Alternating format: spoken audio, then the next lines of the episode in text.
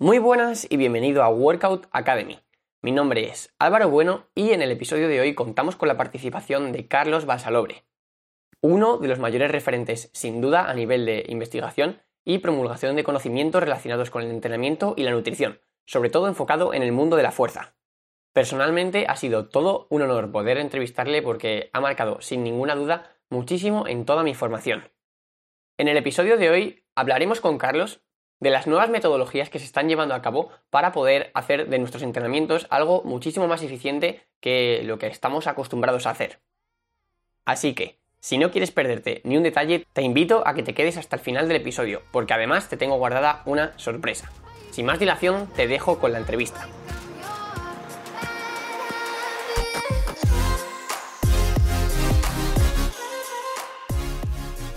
Muy buenas, Carlos. Antes de nada, quería pues darte las gracias por haber dedicado tu tiempo y haber accedido a esta propuesta que te hice. La verdad es que para mí eres un completo referente y la verdad es que me hace muchísima ilusión poder estar hablando aquí de tú a tú. Así que bienvenido al podcast. Muchas gracias, Álvaro. Todo un placer. Antes de nada, para la gente que, bueno, pues todavía no te conozca, me gustaría que hicieras un pequeño resumen de cuál ha sido tu trayectoria y de simplemente quién es Carlos Balsalobre. Vale, muy bien. Bueno, pues em, yo estudié Ciencias de la Actividad Física y del Deporte eh, y luego, pues bueno, eh, fui, por así decirlo, avanzando en mi formación eh, académica con, un par de másteres de alto rendimiento y terminé doctorándome en, en el año 2015, leí la tesis doctoral. Em, y bueno, eh, con el transcurso de los años me, he ido centrando, lo que más me ha interesado siempre es eh, la evaluación y, el entrenamiento fundamentalmente de, la fuerza, aunque el rendimiento deportivo es tan multifactorial que, todo lo que conlleve, eh, digamos, o todo lo que esté relacionado con la mejora del rendimiento, por ejemplo, sin ir más lejos, como el propio podcast, ¿no? Que es entrenamiento, pero también es nutrición, ¿no? Que es otro, otro de los factores que también condicionan mucho, pues todo eso obviamente pues me encanta y me interesa, ¿no? Pero efectivamente lo que más me he ido centrando con el paso de los años es en lo relativo a la fuerza y luego de manera, digamos, paralela, pues he ido, pues digamos, tratando de desarrollar algunas tecnologías que permitieran eh, facilitar la vida a entrenadores y deportistas de todos los niveles para que pudieran medir el rendimiento y diversas variables relacionadas con el rendimiento físico de una manera, digamos, más de campo, más sencilla y sobre todo más, más asequible. Y bueno, pues he desarrollado varias aplicaciones y, y por eso es eh, por lo que últimamente más, más se me conoce, digamos, en el, mundillo de, de las ciencias del ejercicio. La verdad es que mm, personalmente eh, yo te considero un total referente a nivel de investigación y ahora me gustaría centrarme un poquito más en uno de, tus libros que mm. se llama Entrenamiento de la Fuerza de Nuevas Perspectivas Metodológicas. La verdad es que mm. es un libro que personalmente a mí me marcó muchísimo y debo decirte que fue el primer libro que leí sobre entrenamiento y nutrición porque, bueno, yo estaba en primero de carrera y pues me empecé a interesar por todo el mundo de la fuerza y demás, y le pregunté a mi profesor de anatomía en aquel momento, que por cierto fue uno de los mejores eh, profesores que he tenido pues, en toda mi vida, y nada más preguntarle porque pues, me dio un poco de referencias para poder formarme y tal. Lo primero que me dijo fue tu nombre y bueno, a partir de ahí descubrí, descubrí este libro. Así que así a modo de introducción, antes de centrarnos en aspectos más concretos de, este libro, me gustaría comenzar eh, preguntándote un poco ¿Cómo, eh, digamos, las desventajas o cómo ves tú el hecho de programar el entrenamiento a través del 1RM? Que sabemos que, bueno, eh, se ha visto que tradicionalmente era una práctica que se llevaba, que era bastante común y que sin embargo ahora pues estamos descubriendo nuevas formas de programar la carga y los entrenamientos. Así que nada, cuéntanos qué desventajas crees que puede tener esta forma de hacer las cosas y para luego centrarnos un poco en lo relativo al libro. Claro, perfecto. Pues eh, mira, efectivamente es una metodología entre comillas tradicional, porque lleva usándose muchos años, pero se sigue utilizando, de hecho sigue siendo la forma mayoritaria y seguirá siéndolo durante varios, varios años. Es decir, el, eh, el tiempo que ha de pasar para que un paradigma de entrenamiento tan establecido cambie, pues tiene que ser eh, necesariamente más largo para que llegue a todas las partes del mundo y no solo, digamos, en el nicho de las ciencias del deporte, ¿no? Mi intención siempre, tanto con la investigación como la, divulgación, etcétera, es pues tratar de abrir un poco las miras, ¿no? Y no centrarnos solo en un, nicho muy, muy cerrado de gente muy especializada, sino tratar de llegar a, pues al mayor número de, gente posible, ¿no? A cualquier persona que vaya al gimnasio a, entrenar fuerza, por ejemplo, ¿no? Entonces, eh, en ese contexto, pues en, esos ámbitos es donde todavía todo esto es muy desconocido. Eh, las alternativas, me refiero a la, a la 1RM, es muy desconocida. Y fundamentalmente los, principales problemas que tiene esta, esta, forma de programar el entrenamiento de fuerza eh, pueden ser muchos, ¿no? Pero yo los englobaría en dos. En primer lugar, un, problema, digamos, de seguridad y en segundo lugar, un problema de fiabilidad o precisión. En cuanto al problema de, de seguridad, pues es evidente que en las personas desentrenadas, en las personas con mayor riesgo de fragilidad, en poblaciones en las que entrenar eh, con cargas máximas o hacer un levantamiento de fuerza máxima, sabemos, la, la 1RM debe ser por definición un esfuerzo absolutamente máximo, RP 10 sobre 10 y repeticiones en reserva igual a cero, etcétera. Un, es, un esfuerzo totalmente máximo y eso hay muchas, muchas poblaciones que no, en las cuales no, no sería aconsejable ni sería beneficioso hacerlo. Entonces ese sería el, el principal problema, el problema de, digamos, de seguridad.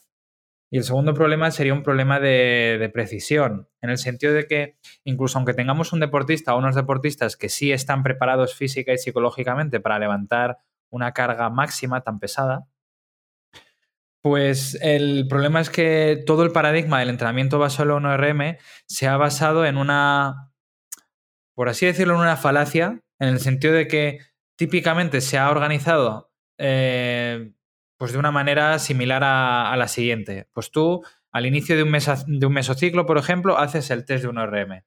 Y luego, con lo que te salga de ese valor de 1RM, eh, pues programas los porcentajes del siguiente mesociclo. Por ejemplo, las siguientes cuatro semanas o seis semanas.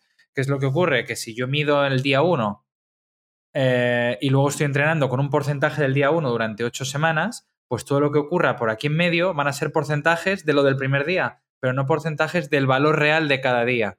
Y es que la realidad es que la 1RM, igual que cualquier faceta de la condición física, varían diariamente.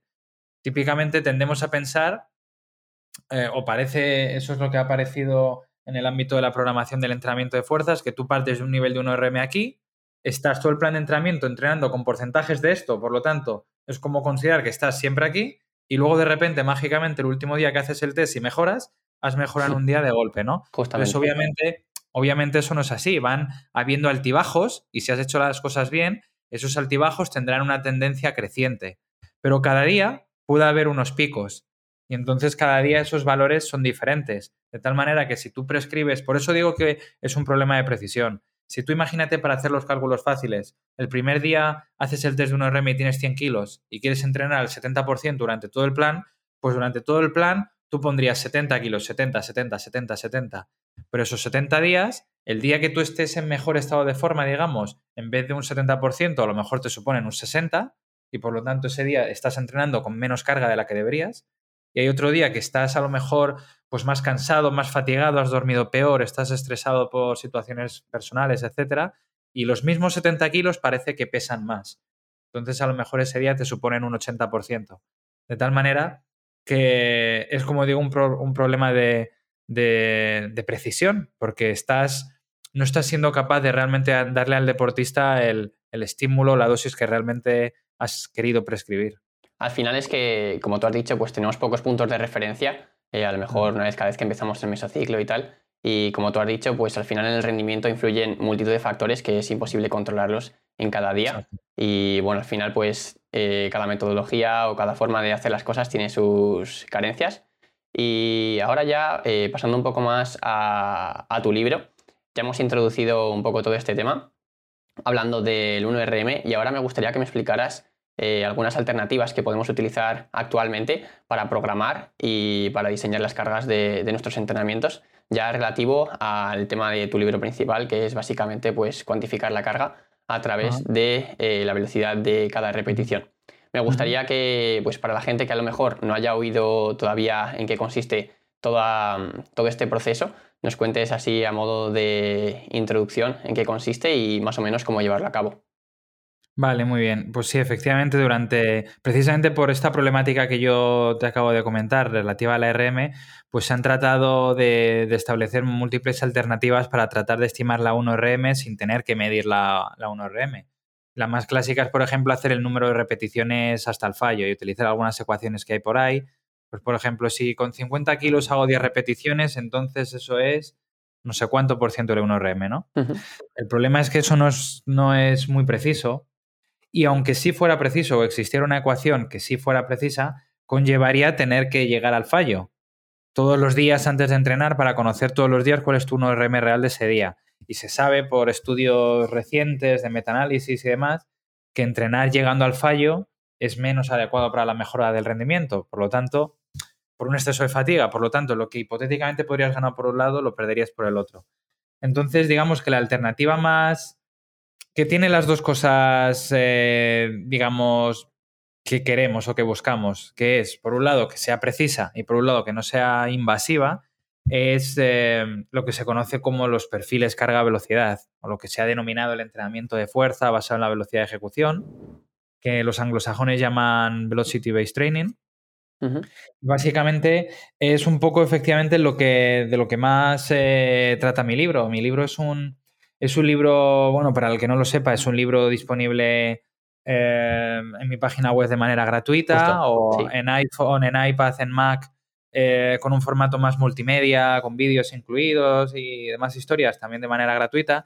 Y es un libro que en realidad hice hace un montón cuando yo era estudiante de máster y, que simplemente quería aportar y pues todo lo que a mí me, apasionaba y estaba aprendiendo y leía y me gustaba eh, relativo al entrenamiento de fuerza basado en la velocidad.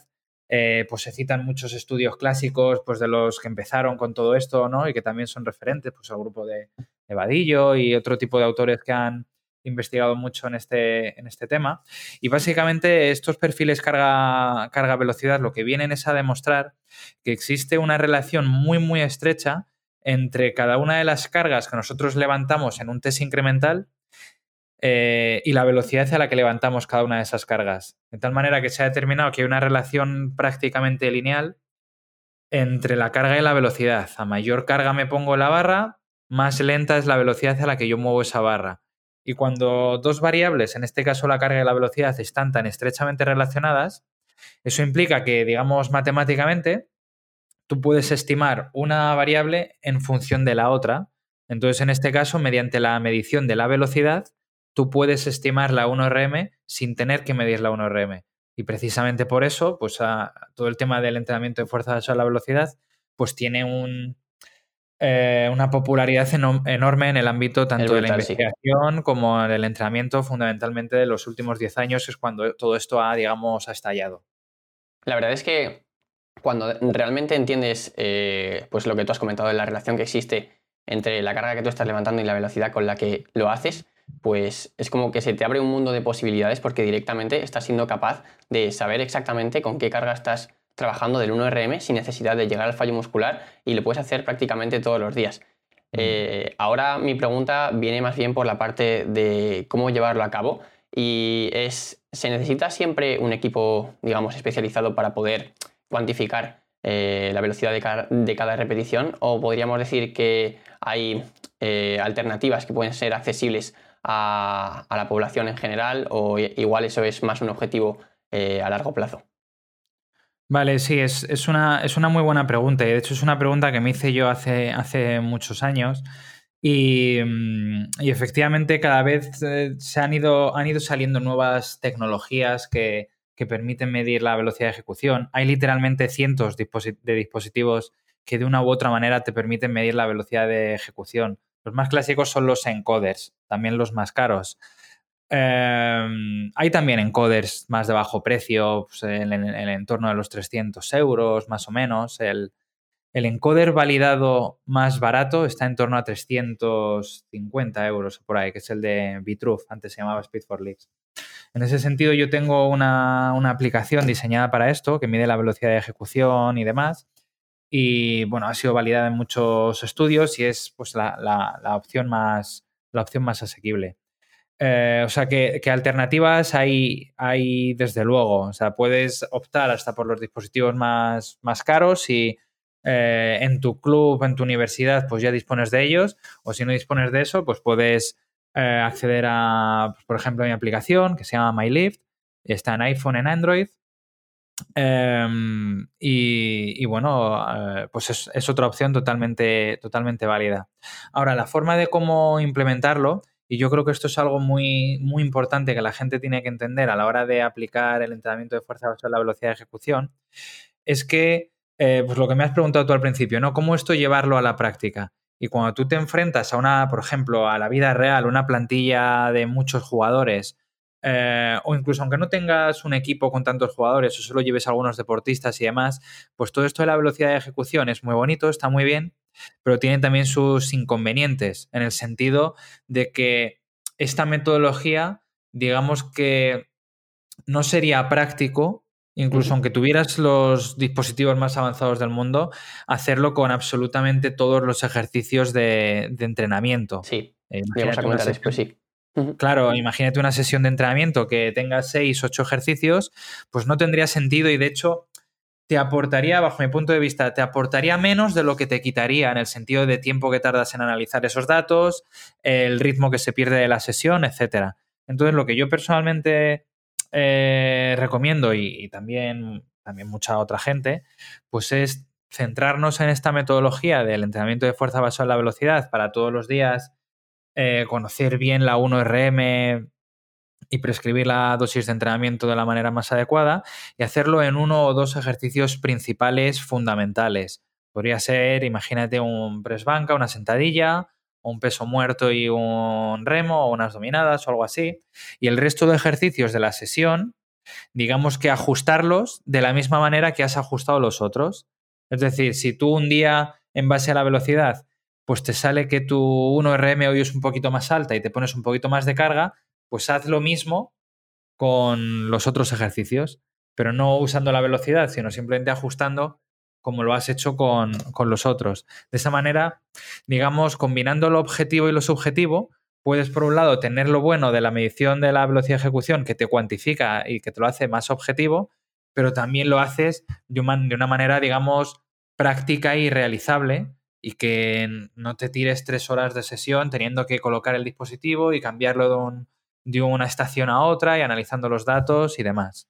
Justo, al final hay que entender que no existe una metodología perfecta y que seguramente pues todo tenga sus limitaciones. Y al final es lo que tú has comentado, que igual deberíamos centrarnos un poco más en coger lo que nos aporta cada una de, de, las herramientas que tenemos en cuanto a combinar lo subjetivo y lo objetivo y de esta manera pues aplicar el mejor entrenamiento posible. Y bueno, ahora ya para seguir un poco por este tema, ya hemos comentado que esta metodología pues también eh, tiene, digamos, sus desventajas. Y yo cuando personalmente pues leí tu libro, y seguramente también le haya pasado a varias personas, al final como que te surgen muchísimas preguntas de toda esta metodología porque digamos que es un mundo totalmente nuevo.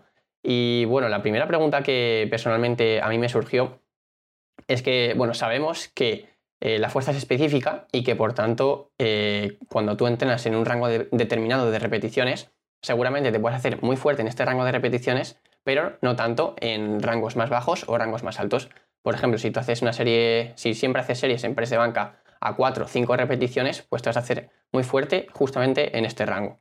Entonces, mi pregunta es, el hecho de que un atleta se especialice muchísimo en un rango de repeticiones concreto puede alterar esa relación que pueda existir entre eh, la velocidad con la que tú levantas una carga, eh, pues digamos, a lo largo de toda eh, tu capacidad de, de, cargas del porcentaje del 1RM, o esta, digamos, linealidad de la relación que existe se mantiene. A ver, son dos cosas diferentes. La linealidad se va a mantener, el tema es que se va a mantener con una pendiente diferente. Es decir, eh, va a seguir siendo la relación lineal, es decir, a mayor carga, menor velocidad y con una tendencia lineal, pero en vez de tener a lo mejor la tendencia así, pues la cambias así o viceversa, ¿no? Entonces, yo haría una pequeña puntualización y, en vez de decir a lo mejor que te especializas en un, aunque en realidad es, hablar de lo mismo, ¿no? Pero en, en, vez de decir que te especializas en un rango de repeticiones, yo, me, yo diría que te especializas en un, en un rango de intensidades, en el sentido de que, por definición, si tú haces cuatro o cinco repeticiones y las haces cerca, eh, cerca del fallo, dejándote una o dos repeticiones en recámara como mucho, estás en un rango de repeticiones eh, que equivale a un nivel de intensidad totalmente diferente que si eres capaz de hacer 20 repeticiones. obviamente con la carga que tú haces 20 repeticiones, eh, dicho de otra forma, con la carga que tú eres capaz de hacer 4 o 5 repeticiones, serías incapaz de hacer 20 repeticiones. Sí. O sea que en realidad no es tanto que te especialices con un rango de repeticiones, sino que te especializas con una intensidad. Lo que pasa es que esas intensidades te permiten hacer menos, más o menos repeticiones, ¿no? En realidad es hablar de lo mismo, pero bueno, que en realidad lo que, lo que realmente importa es la intensidad porque luego en función de cuántas repeticiones tú te dejes en recámara, con una misma intensidad puedes hacer más o menos repeticiones. Pero efectivamente, la intensidad es de hecho el parámetro número uno que determina las adaptaciones del entrenamiento. Y se sabe que las adaptaciones del entrenamiento son muy específicas de esa intensidad con la que tú trabajas. De tal forma que si tú solo estás mejorando, o solo estás, mejor dicho, entrenando con un rango de repeticiones bajas, un 50, un 60%, lo relativo a más o menos un metro por segundo o por ahí, pues estás en, un, en una zona de entrenamiento que no necesariamente te va a mejorar el 80 o el 90%. Y de hecho probablemente te lo empeore, en el sentido de que si estás demasiado tiempo sin tocar para nada esa zona, lo lógico es que esa zona también empeore un poquito o se desentrene o alcance un suelo.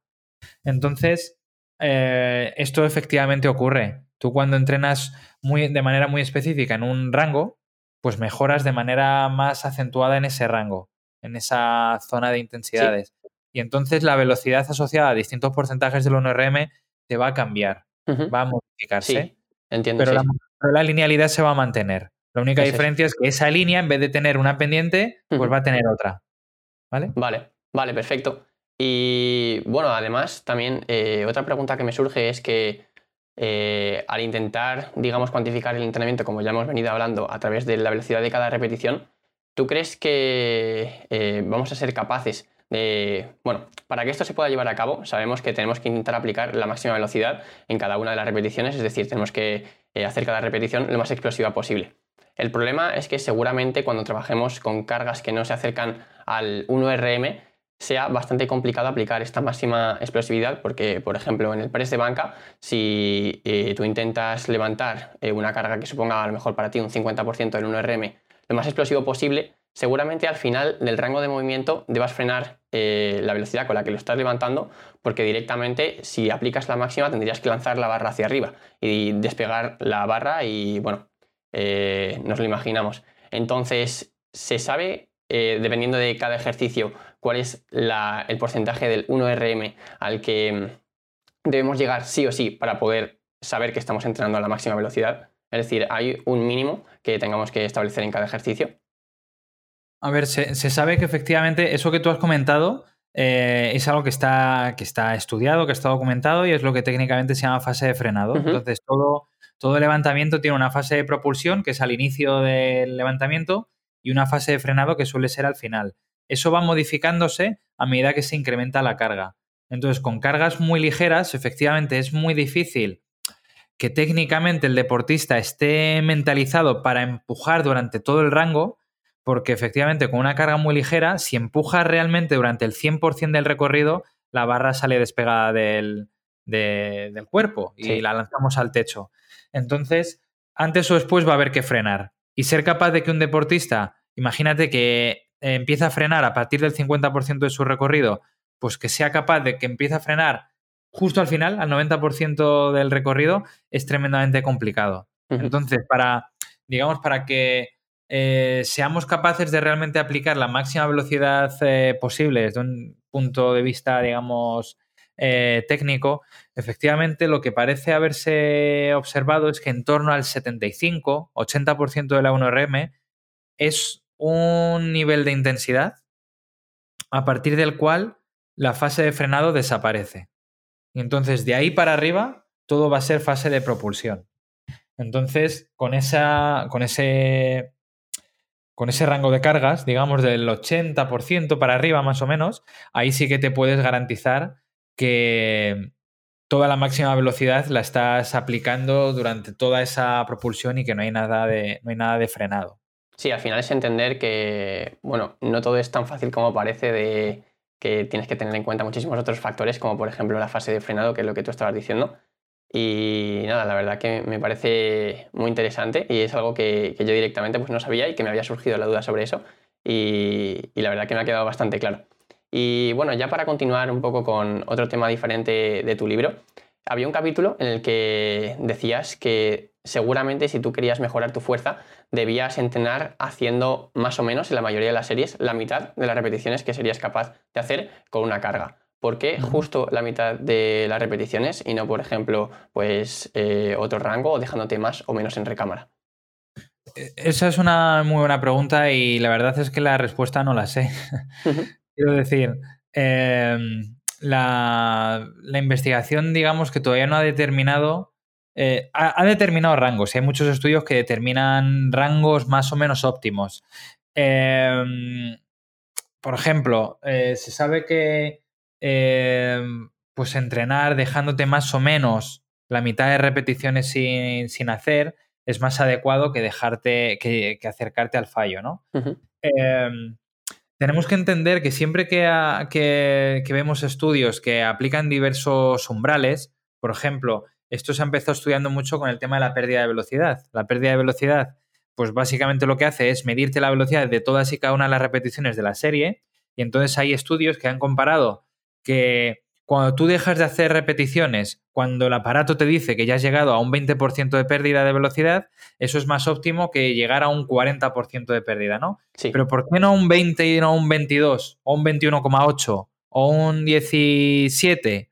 ¿O un 31? ¿Me explico? Es decir, son rangos que nosotros en la investigación, digamos, seleccionamos de manera un poco arbitraria, como para que sean un poco extremos y se puedan ver las diferencias entre una eh, metodología u otra.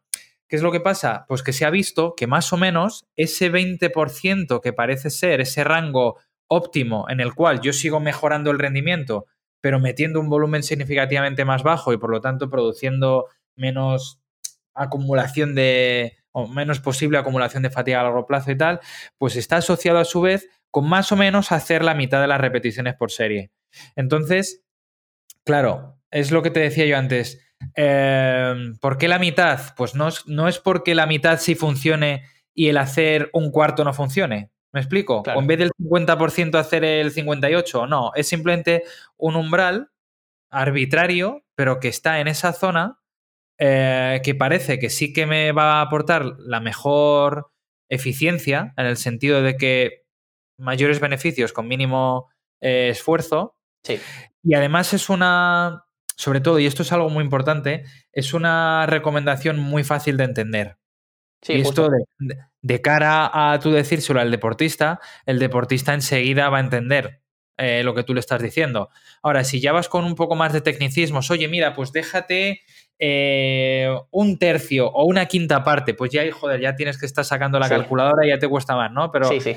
le dices, mira, quédate en la mitad de lo posible. Entonces, pues tú sabes que si puedes hacer ocho o tienes que hacer cuatro y este tipo de cosas. Sí, al final yo creo que el objetivo es intentar facilitar al máximo al deportista, pues que, bueno, sabemos que, como ya has dicho, existe relación entre decir que hagas la mitad de las repeticiones y eh, un 20% de la velocidad en, la repetición, un 20% de pérdida de velocidad. Entonces, pues sí, perfecto.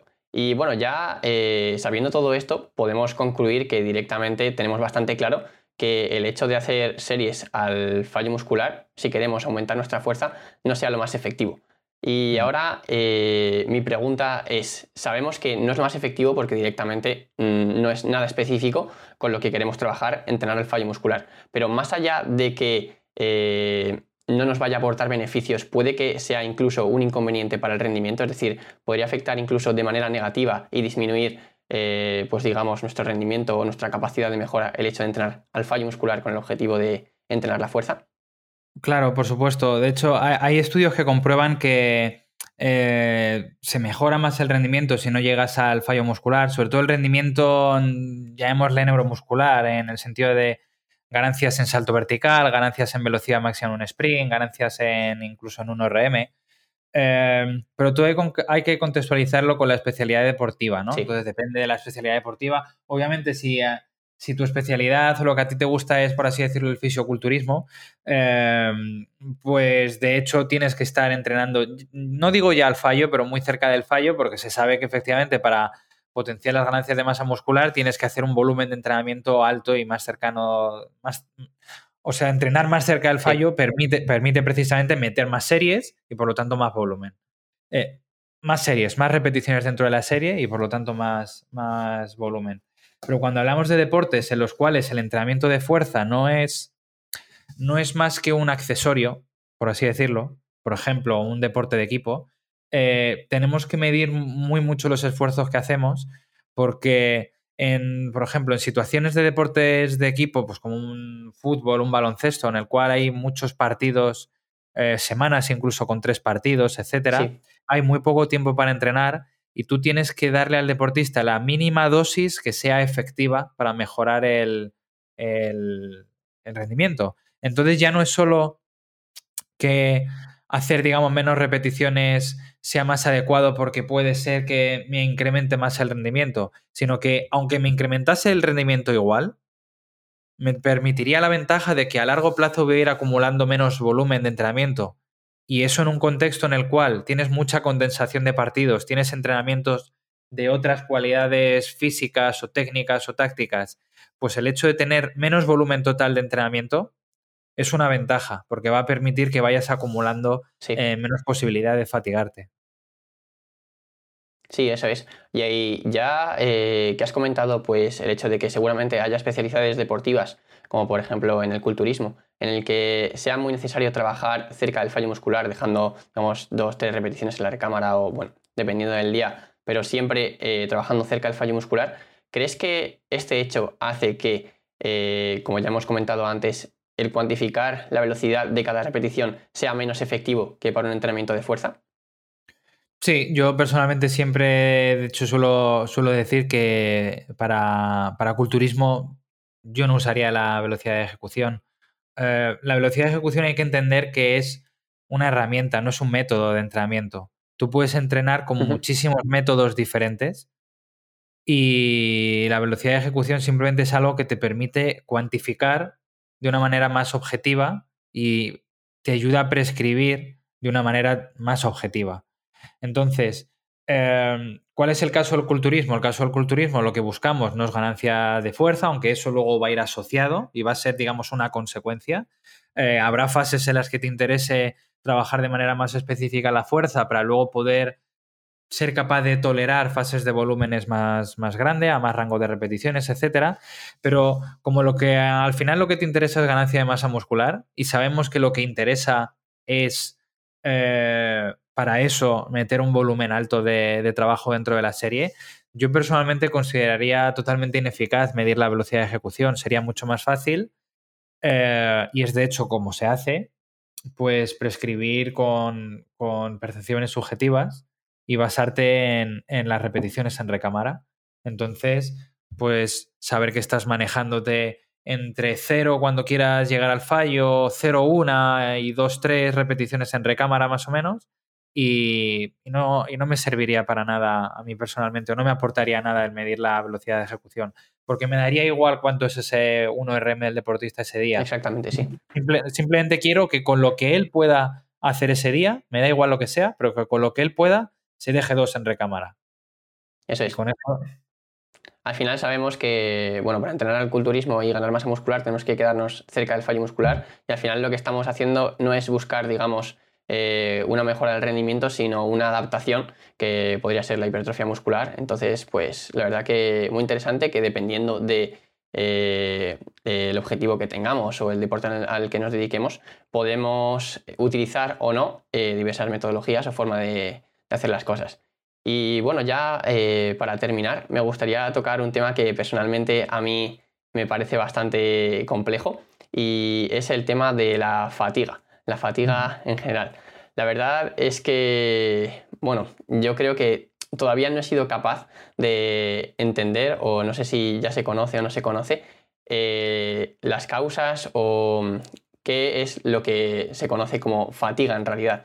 El simple hecho de definir la fatiga y saber de dónde viene es un poco complejo. Entonces, no sé si podrías eh, decirnos un poco eh, lo que se sabe con respecto a este tema o lo que tú conoces como que podría ser lo apropiado para responder a esto.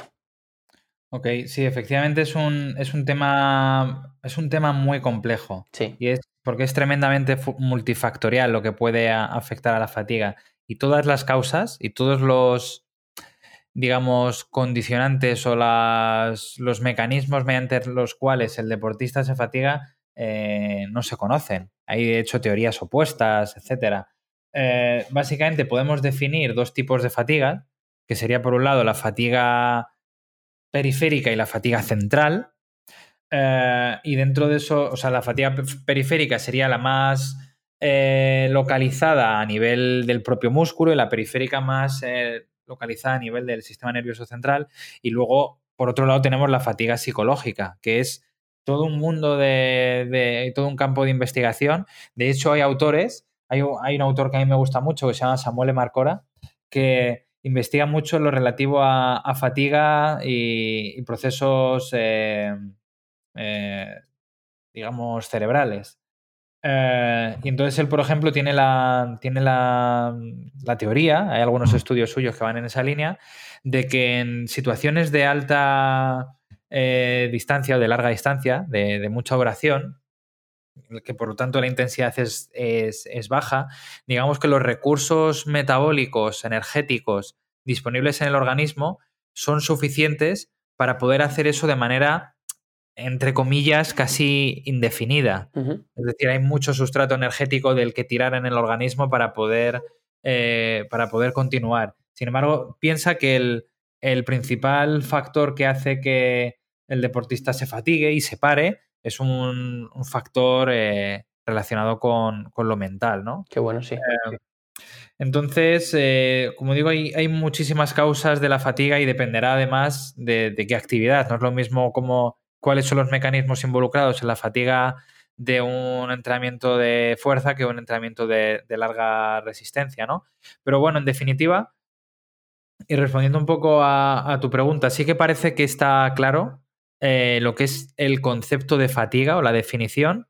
Una, otra cosa diferente será qué es el mecanismo, cuáles son los mecanismos que han producido esa fatiga. Pero en última instancia, que un deportista se fatigue viene determinado por una eh, incapacidad de seguir manteniendo unos niveles adecuados de aplicación de fuerza. Nosotros sabemos que todo movimiento, por definición, es eh, determinado por unas contracciones musculares y esas contracciones musculares que producen el, movimiento, en última instancia, eh, vienen determinadas por unas determinadas, a su vez, aplicaciones de fuerza. Entonces, cualquier movimiento eh, surge porque se ha aplicado una determinada fuerza. Entonces, cuando nos fatigamos y por lo tanto movemos la barra más lento o corremos más despacio, eso por definición implica que estamos aplicando menos fuerza. Entonces, fatigarse puede definirse de esa forma. Eh, una incapacidad de seguir aplicando fuerza. Justamente, podríamos concluir que en realidad sí que podríamos definir lo que es la fatiga directamente, pues estaría asociada a eh, una disminución del rendimiento, pero eh, debido pues, a la multitud de factores que hay que pueden ocasionar esta fatiga, eso es un poco lo que se nos queda un poco atrás.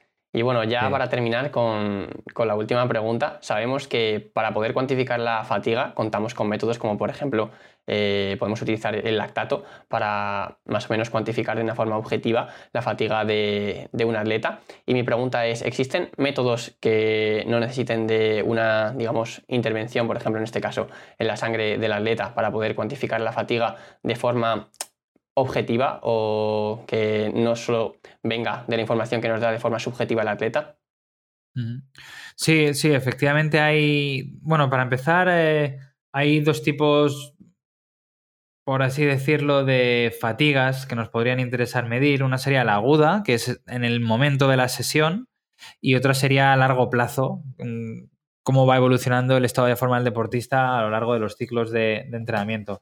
Entonces, por ejemplo, una, una forma muy sencilla, muy correlacionada con el, con el lactato o con otras variables más cuando nos fijamos en estado de forma a largo plazo, que es una de las que a mí siempre me ha interesado mucho y por eso pues lo comento en el libro y tal, es la medición del salto vertical, eh, porque hay muchos estudios que demuestran pues, que hay una asociación muy directa entre el salto vertical que el deportista pierde antes y después de hacer un determinado esfuerzo y el lactato que ha acumulado durante ese esfuerzo. De tal manera que si yo hago una serie de sentadillas o una serie de sprints o una carrera o lo que sea y mido el salto vertical antes y después de ese esfuerzo, el lactato que yo he acumulado se correlaciona muy bien con el salto que yo he perdido. Por ejemplo, antes saltaba 40, ahora salto 32. Entonces, esa pérdida de salto, cuanto más grande sea, significa que mayor es el, lactato que se ha acumulado y por lo tanto mayor la aparición de fatiga a nivel, a nivel agudo. Eso por un lado. Y por otro lado, con la fatiga más a largo plazo, de hecho se utiliza mucho en deporte de equipo como estrategia de medición de, estado de forma. Eh, pues el salto vertical realizado de manera periódica, por ejemplo una vez a la semana o dos veces a la semana o lo que sea, me permite ver cómo está el estado de forma general del deportista según va evolucionando el, plan de entrenamiento. Por ejemplo, si siempre, siempre va a haber altibajos, como hemos dicho antes, pero si siempre está más o menos en este rango y de repente un día está por aquí abajo, pues eso es un indicador de, fatiga, que nos puede, nos puede estar apuntando que ahí ese deportista pues pasa algo, ¿no? Eso es la verdad. Es que me parece súper interesante las correlaciones que se pueden alcanzar pues directamente con algo tan simple como un salto vertical y poder utilizarlo para cuantificar esta fatiga. Me parece la verdad algo apasionante. Y bueno, ya con esto eh, terminamos la entrevista. Eh, muchísimas gracias, Carlos, pues, por haber dedicado tu tiempo a, este proyecto que, estoy comenzando. La verdad es que a mí personalmente me ha servido muchísimo y he conseguido pues, eh, disipar un poco las dudas que tenía con respecto a tu trabajo, que por cierto es brutal. Y nada, muchísimas gracias por, por haber dedicado tu tiempo. Nada, un placer Álvaro. Muchas gracias a ti.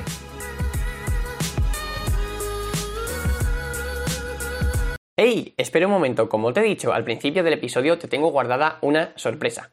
Si te metes en las notas del programa, vas a poder acceder a un enlace para una descarga de una guía de selección de ejercicios totalmente gratuita actualmente. No desaproveches esta oportunidad porque seguramente dentro de poco tiempo ya no estará disponible. Muchísimas gracias por estar ahí escuchándome y nos vemos en el próximo. ¡Chao!